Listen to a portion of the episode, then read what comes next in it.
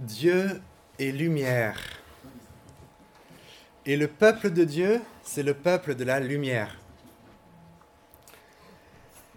Ce sera donc euh, le titre de cet enseignement ce matin. Le peuple de Dieu et le peuple de la lumière. Je vous invite pour commencer à lire, c'est la première lettre de Jean. La première lettre, non pas l'évangile selon Jean, mais la première lettre de Jean au chapitre 1. Chapitre 1, verset 1.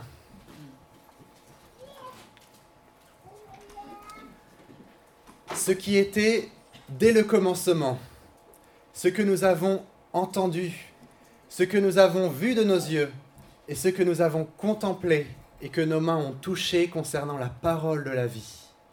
Nous vous l'annonçons. La vie en effet s'est manifestée. Nous l'avons vue, nous en sommes témoins et nous vous l'annonçons. Cette vie éternelle qui était auprès du Père et qui s'est manifestée à nous. Ce que nous avons vu et entendu, nous vous l'annonçons à vous aussi, afin que vous aussi, vous soyez en communion avec nous. Or, c'est avec le Père et avec son Fils, Jésus-Christ, que nous sommes en communion, et nous vous écrivons cela afin que notre joie soit complète. Voici le message que nous avons entendu de lui et que nous vous annonçons. Dieu est lumière et il n'y a pas de ténèbres en lui. Si nous disons que nous sommes en communion avec lui tout en marchant dans les ténèbres, nous mentons et nous ne mettons pas la vérité en pratique. Mais si nous marchons dans la lumière, tout comme Dieu lui-même est dans la lumière, nous sommes en communion les uns avec les autres et le sang de Jésus-Christ son Fils nous purifie de tout péché. Amen. Jusqu'ici la parole de Dieu. Dans un premier temps, on va vraiment s'émerveiller devant la beauté de ces écritures et de chercher à sonder la profondeur de cette parole. La parole de vie, nous dit l'apôtre Jean. Cette parole de la vie, nous l'avons vue, nous l'avons entendue et nos mains l'ont touchée. Et c'est vraiment extraordinaire de voir combien en Jésus-Christ, nous avons l'incarnation de cette parole de la vie. Dans le, quotidien, dans la vie normale des hommes et des femmes, nous pouvions voir, nous pouvions entendre, nous pouvions même toucher la parole de la vie.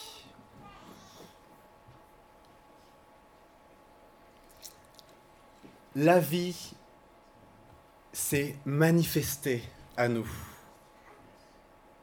La vie s'est manifestée à nous. Cette vie éternelle qui était auprès du Père.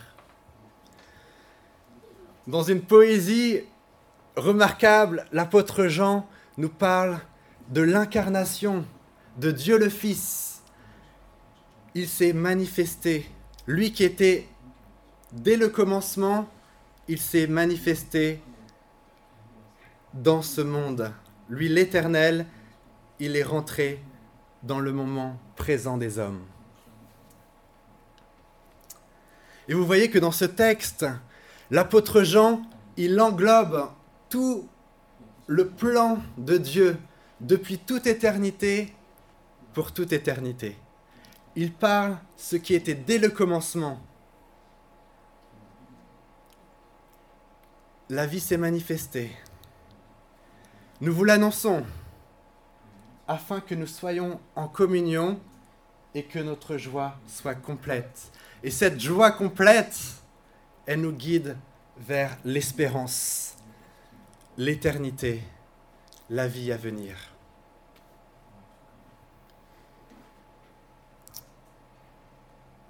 Ainsi, nous comprenons que le Père et le Fils Jésus étaient en intime communion depuis toute éternité. Et que cette communion divine, cette communion divine, elle va permettre la communion aussi entre les hommes. La vie éternelle s'est faite homme. Elle s'est présentée à l'humanité. Et dans l'aspect le plus matériel qui soit, on passe de l'écoute à la vision, au toucher. Jean nous ramène à la réalité de notre vie, au concret, au jour d'aujourd'hui. La révélation divine s'est faite dans la vie présente. Vue de nos yeux, contemplée. Et c'est intéressant que l'apôtre Jean, en côtoyant Jésus, dans le quotidien, il ne le côtoyait pas simplement à la synagogue le samedi, le sabbat, mais c'était au jour le jour. Et le regard, j'aimerais qu'on s'attarde sur ce regard. Nous avons vu, nous avons contemplé. Jean était à même de saisir la réalité profonde, de saisir la signification profonde de cette parole de vie qui était là devant lui. L'homme Jésus, il voyait Jean, la vie éternelle qui était auprès du Père. Quel regard, quelle acuité spirituelle nous avons contemplé. Et vous savez, à l'époque de l'apôtre Jean, il y avait déjà euh, des, enseignements trompeurs qui étaient en train de parcourir l'Empire romain. il y avait une certaine mystique, une certaine mystique qui était plus préoccupée à une expérience euh, subjective, euh, d'une expérience spirituelle avec l'au-delà. Et face à ça, et c'était des gens qui étaient aussi un peu détachés de la réalité euh, de la vie morale, de ce que nous faisons avec notre corps ici-bas. Et c'est pour ça que dans ce contexte, l'apôtre Jean va nous ramener du ciel sur la terre. Nous avons contemplé un homme et la parole de la vie était pleinement manifestée dans cet homme. Donc il nous encourage, il encourage euh, les chrétiens, mais aussi euh, tous les hommes à comprendre que cette parole de la vie, l'évangile, doit être aussi, d'une certaine manière, incarné, prendre forme, faire corps avec non seulement notre vie individuelle, mais avec l'Église. L'Église est le corps du Christ. Et la parole de la vie qu'on proclame, elle est appelée à se manifester au travers des actions de l'Église, de son attitude. Il nous ramène vraiment à la réalité de notre quotidien et de notre communion, justement, en Église.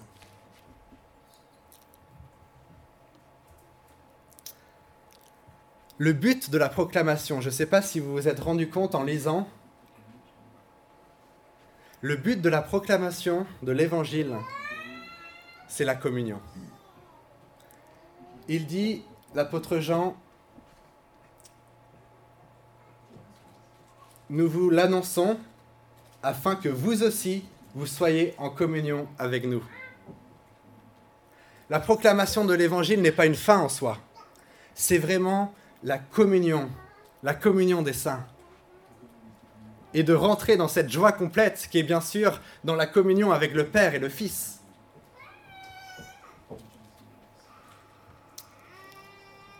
Jean nous donne une compréhension plus large.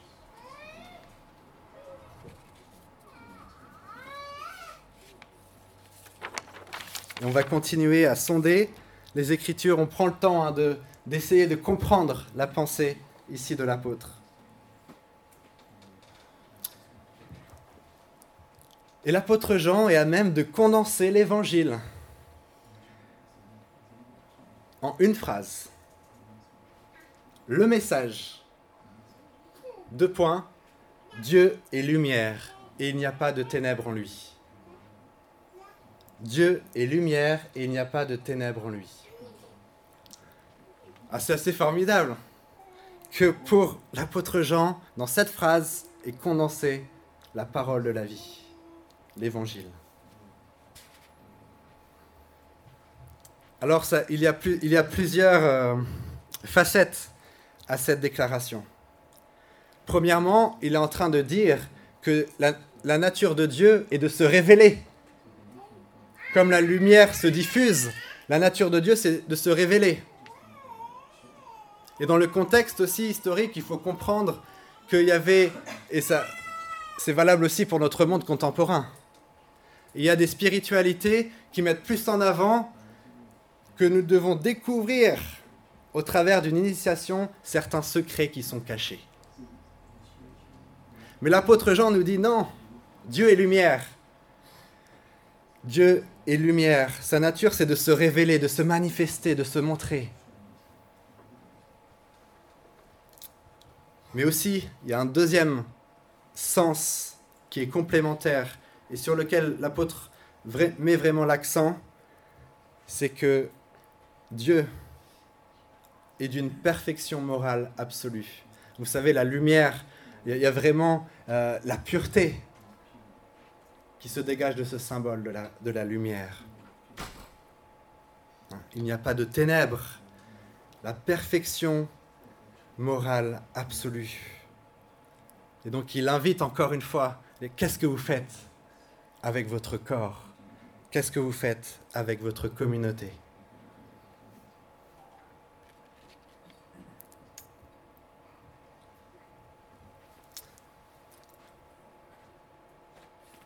Si nous disons que nous sommes en communion avec lui tout en marchant dans les ténèbres, nous mentons et nous ne mettons pas la vérité en pratique.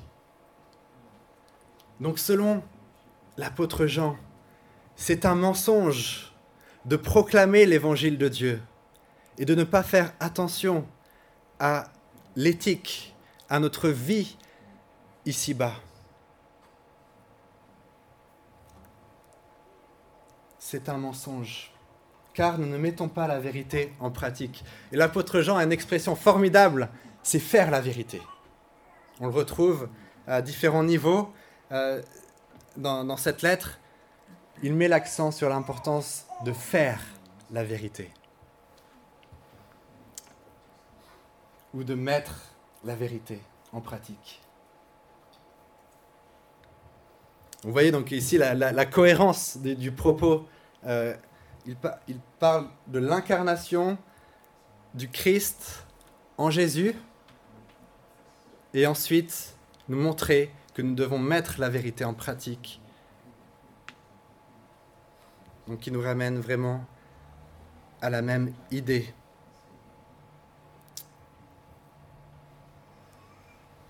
Alors la lumière, c'est vraiment un, symbole, un symbole merveilleux parce que on sait aussi que c'est euh, la mission de l'Église lorsque l'apôtre Paul, Barnabas euh, vont proclamer l'évangile, étendre le royaume de Dieu, la parole qui leur avait été confiée par le Seigneur, euh, d'ailleurs c'était une parole tirée du prophète Ésaïe, c'est je t'ai établi pour être la lumière des nations. Je t'ai établi pour être la lumière des nations. Et donc on on peut comprendre que c'est vraiment la mission de l'Église. Mais cela demande une profondeur de notre vie spirituelle. Pour être la lumière des nations, nous devons veiller à marcher dans la lumière.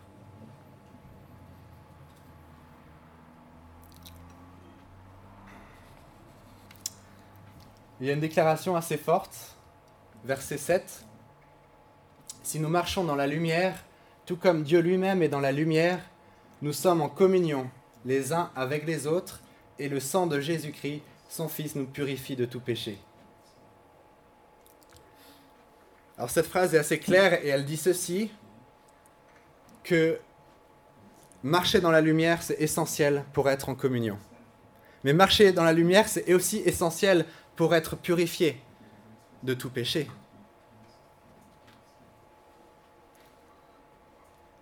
Et ce chaînon-là, il ne faut pas le manquer. Si nous marchons dans la lumière, tout comme Dieu lui-même est dans la lumière, alors nous sommes en communion les uns avec les autres. Et alors le sang de Jésus-Christ nous purifie de tout péché. L'apôtre Jean démarre très fort euh, cette lettre et j'aimerais qu'on puisse euh, essayer de, de faire descendre justement cette lumière au fond de nous-mêmes et au fond de la réalité de notre vie quotidienne. Pour cela, on va s'aider euh, d'un autre texte. bien sûr, on revient aux paroles de Jésus lui-même. Et on revient, hein, vous savez, l'apôtre Jean, il avait ce regard qui, était, lumineux. Il discernait la réalité des choses. Parce que son maître Jésus lui avait enseigné cela. Donc Luc, chapitre 11, verset 34. Ton œil est la lampe du corps. Ton œil est la lampe de ton corps. Lorsque ton œil est en bon état, tout ton corps est éclairé. Mais lorsque ton œil est en mauvais état, ton corps aussi est dans les ténèbres. Veille donc à ce que la lumière qui est en toi ne soit pas ténèbres. Si donc ton corps tout entier est éclairé, sans aucune partie dans les ténèbres, il sera entièrement éclairé, comme lorsque la lampe t'éclaire de sa lueur. Je vous laisse un instant pour relire et méditer cette parole.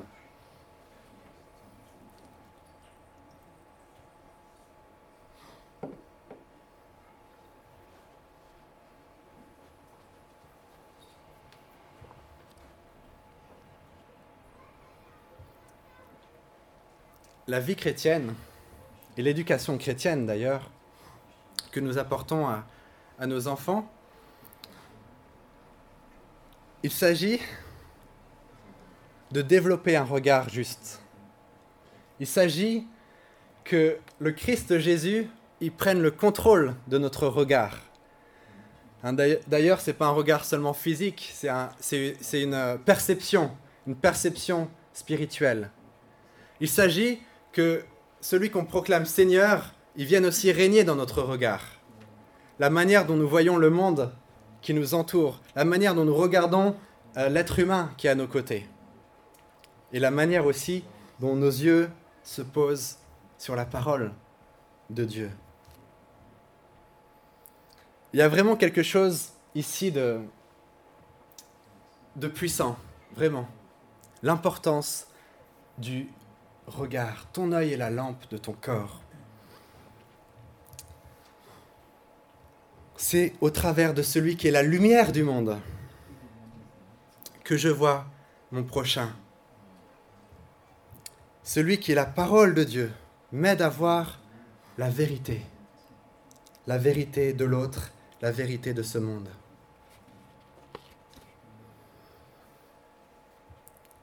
Et donc c'est avec un, regard qui est pénétré de Christ, Jésus, que ensuite nos intentions, nos motivations, nos actions, nos gestes vont être inspirés. Il s'agit donc, dans notre marche chrétienne, de progresser dans la réparation, dans la réparation de notre œil, selon Jésus, qui est la lampe de notre corps.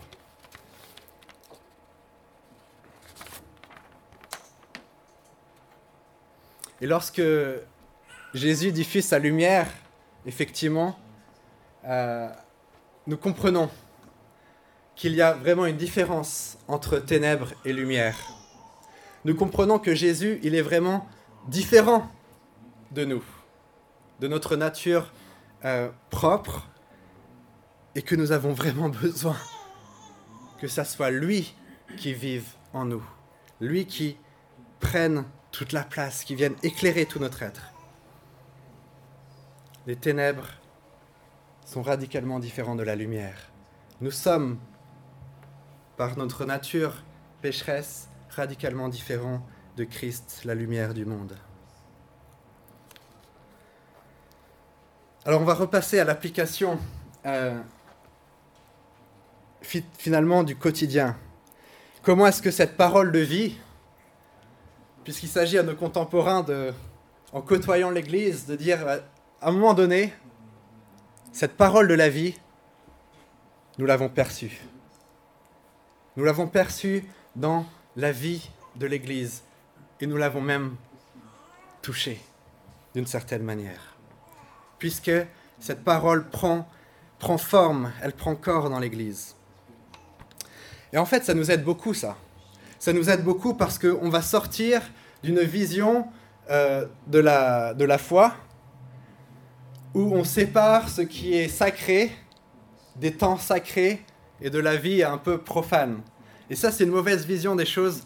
Et je sais que euh, on peut être, être, tous atteints, moi le premier, euh, par cette vision des choses. Le moment présent, c'est là où Dieu nous attend. Et ainsi, tous nos gestes, ils ont une valeur, une importance significative aux yeux du Seigneur. Vous voyez? Chaque geste, lorsqu'on va changer la couche d'un enfant, lorsqu'on va prendre soin d'un enfant qui est malade, lorsque nous allons euh, nous pencher euh, sur notre domaine d'études avec sérieux, lorsque nous allons euh, faire le ménage ou lorsque nous allons euh, donner un coup de main au voisin, chaque geste a une importance aux yeux de Dieu, parce qu'il attend que la parole de vie, elle se manifeste là, elle se manifeste, et qu'elle soit perçue et touchée.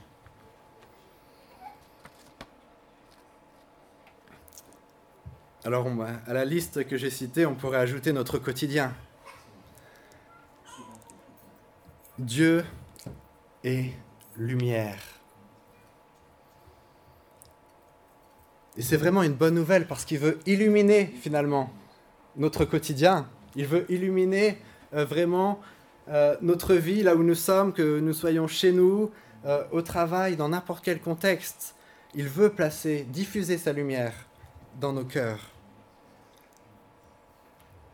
Et vous savez, lorsqu'on on vit comme ça et qu'on a une vision de la vie spirituelle qui est, détachée du quotidien, eh ben on va tomber facilement dans une lassitude. Parce que, fait, nos gestes sont automatiques et on ne met pas vraiment notre enthousiasme dans ce que nous faisons et on n'exprime pas non plus notre reconnaissance pour ce qui se vit là, ici et maintenant. Et Jésus a déclaré aussi, celui qui est fidèle dans les petites choses, l'est aussi dans les grandes choses. Le Christ Jésus avait une attention particulière pour les petites choses. Et c'est pas pour rien, souvenons-nous, que son ministère public d'enseignement a commencé à l'âge de 30 ans. Lui, la vie éternelle, pendant 30 ans, s'est attaché à vivre chaque geste, chaque rencontre avec la pleine lumière divine. Et il était dans une famille de, charpentiers, ce que nous dit la parole. Donc euh, c'était le travail du bois, c'était quelque chose de très matériel. On faisait des maisons, on faisait euh, des bancs, on faisait des tables. Euh, c'était ça, concret, voilà, du foyer, du quotidien.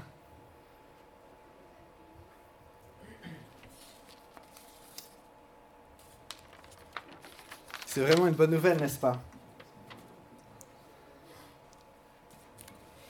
Dans la fatigue des fois qui nous saisit dans notre, dans notre semaine, de nous dire, dans ce que je fais là, Seigneur vraiment veut illuminer tout mon être et diffuser sa lumière. Que la vie, la parole de la vie, elle se manifeste là. Amen. Ah, moi, ça me... Ça me donne vraiment de la joie de, considérer ça.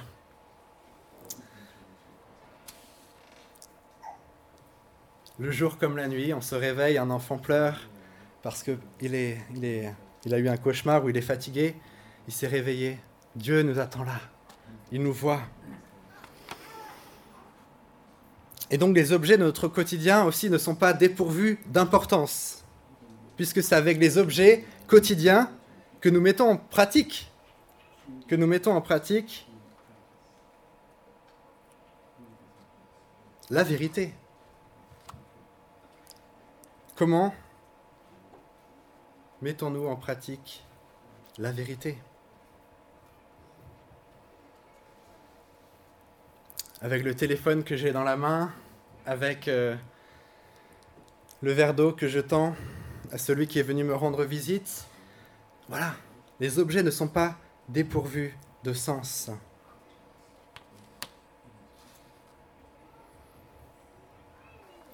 Parce que notre, notre, utilisation des objets qui sont à notre disposition, ils vont nous en dire long sur notre éthique chrétienne, sur notre morale, c'est-à-dire notre application de la foi.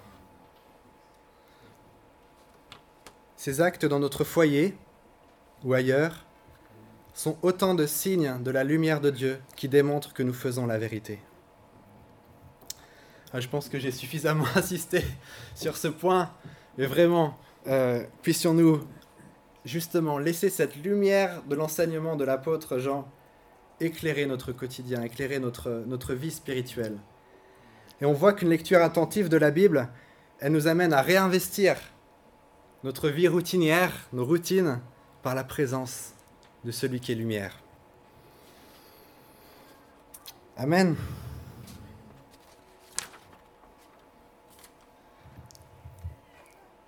On, est humain, souvent, on entend une prédication et puis on a tendance un peu à l'oublier. Mais je vais vous donner un truc pour vous souvenir de ça. Qu'est-ce qui est accroché au mur ici? Un petit carré blanc, il y en a deux là. Carré blanc, ce sont des interrupteurs.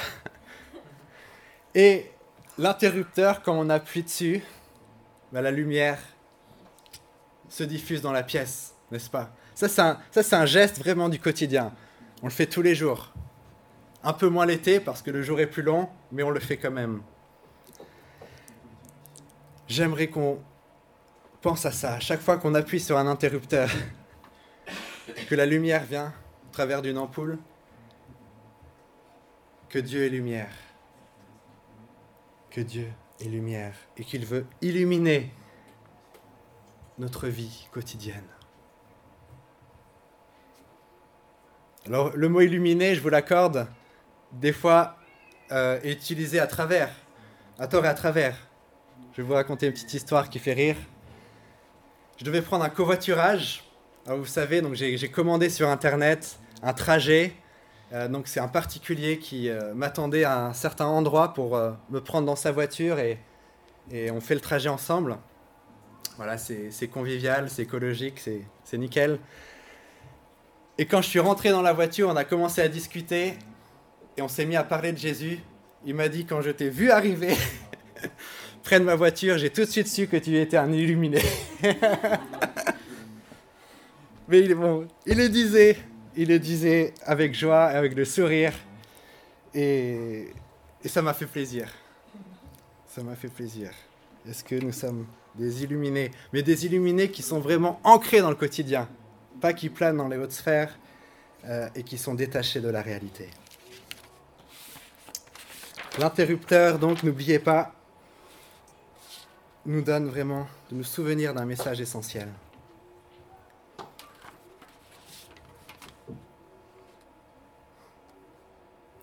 Il y a une autre image peut-être qui fera plus sens pour certains d'entre vous. On raconte l'histoire euh, d'un homme qui, euh, la nuit, avançait avec une charrette. Et puis il y, avait, euh, il y avait finalement des lanternes qui étaient accrochées à sa charrette parce qu'il voyageait la nuit sur le chemin. Il voulait être sûr voilà, d'être bien éclairé. Mais assis dans sa charrette, finalement, la lumière euh, qu'il cherchait, c'était simplement la lumière des lanternes. Et cet homme-là ne se rendait pas compte qu'en réalité, au-dessus de lui, il y avait la lumière des étoiles, il y avait la lumière des astres qui l'éclairait aussi. Mais il n'en était pas conscient. Et dans notre vie, c'est aussi un peu pareil.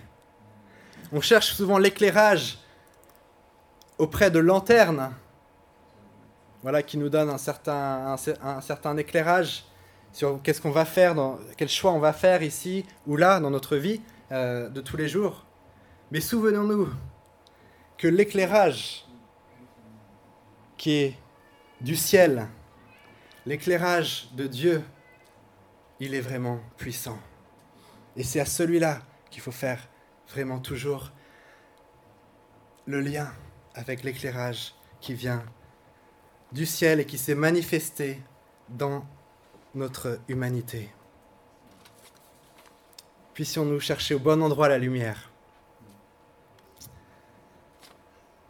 Amen. Je vous propose vraiment de prendre un temps dans la prière.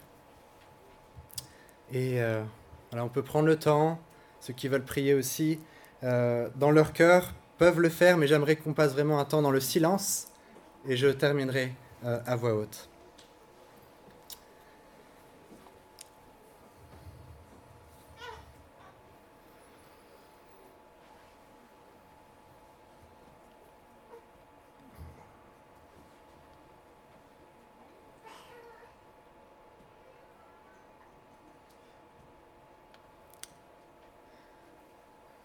qu'il est bon, Seigneur, de nous tenir simplement devant toi, avec humilité. Toi qui es lumière, il n'y a pas de ténèbres en toi. Nous te remercions, Seigneur, de nous, de avoir rejoints dans notre vie humaine nous avoir rejoints dans nos ténèbres pour diffuser toute ta lumière. Merci pour Jésus, la lumière du monde. Je te prie, Seigneur, que par ton Esprit Saint, tu nous donnes vraiment de vivre cette vie de tous les jours, ce lundi, ce mardi, ce mercredi et les jours à venir, en étant pleinement éclairés de ta lumière. Merci parce que nos gestes euh, du quotidien ont vraiment de la valeur à tes yeux. Et apprends-nous, Seigneur, à, à faire la vérité, à marcher dans la lumière. Amen. J'aimerais terminer par euh, une exhortation aussi communautaire et j'aime beaucoup un auteur euh, qui s'appelle euh, Dietrich Bonhoeffer. Dietrich Bonhoeffer, donc un, un homme de Dieu vraiment, qui justement, son œil était en bon état dans les ténèbres de la Seconde Guerre mondiale. Il a pu vraiment discerner euh, la vérité de Dieu. Et lorsqu'il écrit sur la vie communautaire, justement, c'est intéressant de, de lire que, puisqu'il est question ici dans ce texte de marcher ensemble dans la lumière, d'être en communion les uns avec les autres, il nous dit cela. Chacun doit savoir, chacun doit savoir que tout ce qu'il fait pendant les heures où il est seul exerce une influence sur la vie de la communauté. Et quand j'ai lu cette phrase, vraiment ça m'a bouleversé. Chacun doit savoir que tout ce qu'il fait pendant les heures où il est seul exerce une influence sur la vie de la communauté. Qu'est-ce que ça veut dire? Ça veut dire effectivement que la manière dont nous vivons le quotidien a une influence sur notre Église, sur notre communauté la manière dont le mardi, Edmond, Yann, Sophie et nous tous vivons va avoir une influence sur le corps qu'est l'Église. On l'a lu euh, avec un texte remarquable ce matin. L'Église est le corps de Christ. Nous sommes unis d'une manière euh, qui est étroite. Et si la lumière se diffuse les jours de la semaine dans notre vie, alors que nous sommes dispersés, ça, il faut savoir que ça a une influence sur la qualité de notre communion, sur la qualité de notre vie d'église. Vous suivez? Et ça, on ne prend pas toujours conscience. Ce que je fais jeudi a une influence sur vous tous. Et c'est donc Dietrich Bonhoeffer qui souligne ça. Euh, et donc, cette lumière qui m'illumine au quotidien, elle illumine aussi, euh, elle irradie la communauté. Et de même, inversement, si nous laissons place aux ténèbres dans notre vie quotidienne, nous avons aussi un impact malheureusement désastreux euh, dans la communauté. Vous voyez?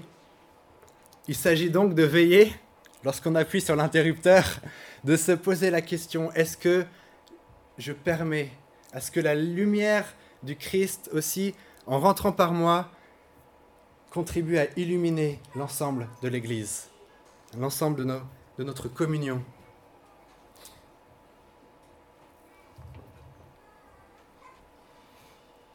Si nous marchons dans la lumière, tout comme Dieu lui-même est dans la lumière, nous sommes en communion les uns avec les autres. Vous voyez hein, l'importance, marcher dans la lumière et être en communion les uns avec les autres. Donc la communion sera vraiment renforcée.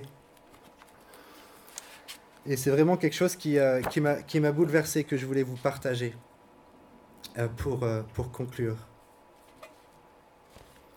Et lorsqu'il écrit aussi...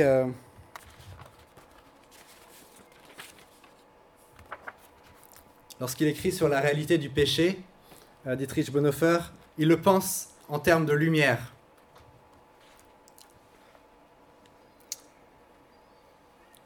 Le péché veut rester ignoré. Il craint la lumière. Dans la pénombre des choses tues, il empoisonne l'être humain tout entier. Cela peut arriver en plein milieu de la communauté pieuse, mais par la confession la lumière de l'évangile fait irruption dans l'obscurité. La lumière de l'évangile fait irruption dans l'obscurité et la fermeture du cœur. Le péché doit être mis en pleine lumière, etc., etc. Et donc, on voit aussi le lien.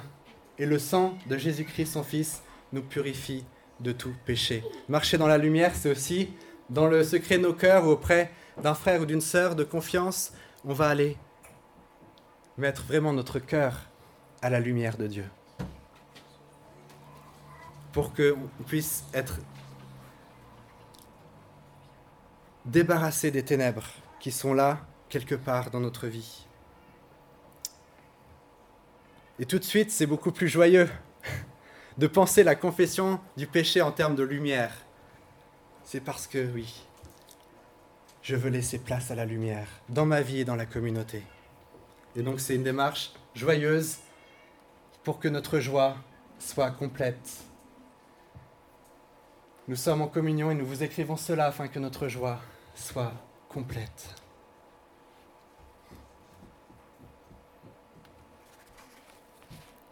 Et tout à l'heure, je parlais de la manière dont nous lisons la parole de Dieu, et nous pouvons lire la parole de Dieu d'une manière assez euh, superficielle et ne pas laisser vraiment euh, chaque, phrase, chaque parole pénétrer notre être intérieur et vraiment illuminer, éclairer notre être profond. Et ça, je, vous encourage et je m'encourage en même temps.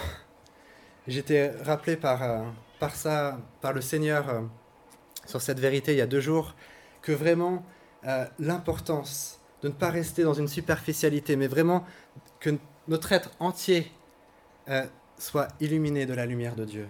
Et cela nécessite vraiment de faire attention à cette parole, qui est aussi d'ailleurs une lumière sur notre sentier et une lampe à nos pieds.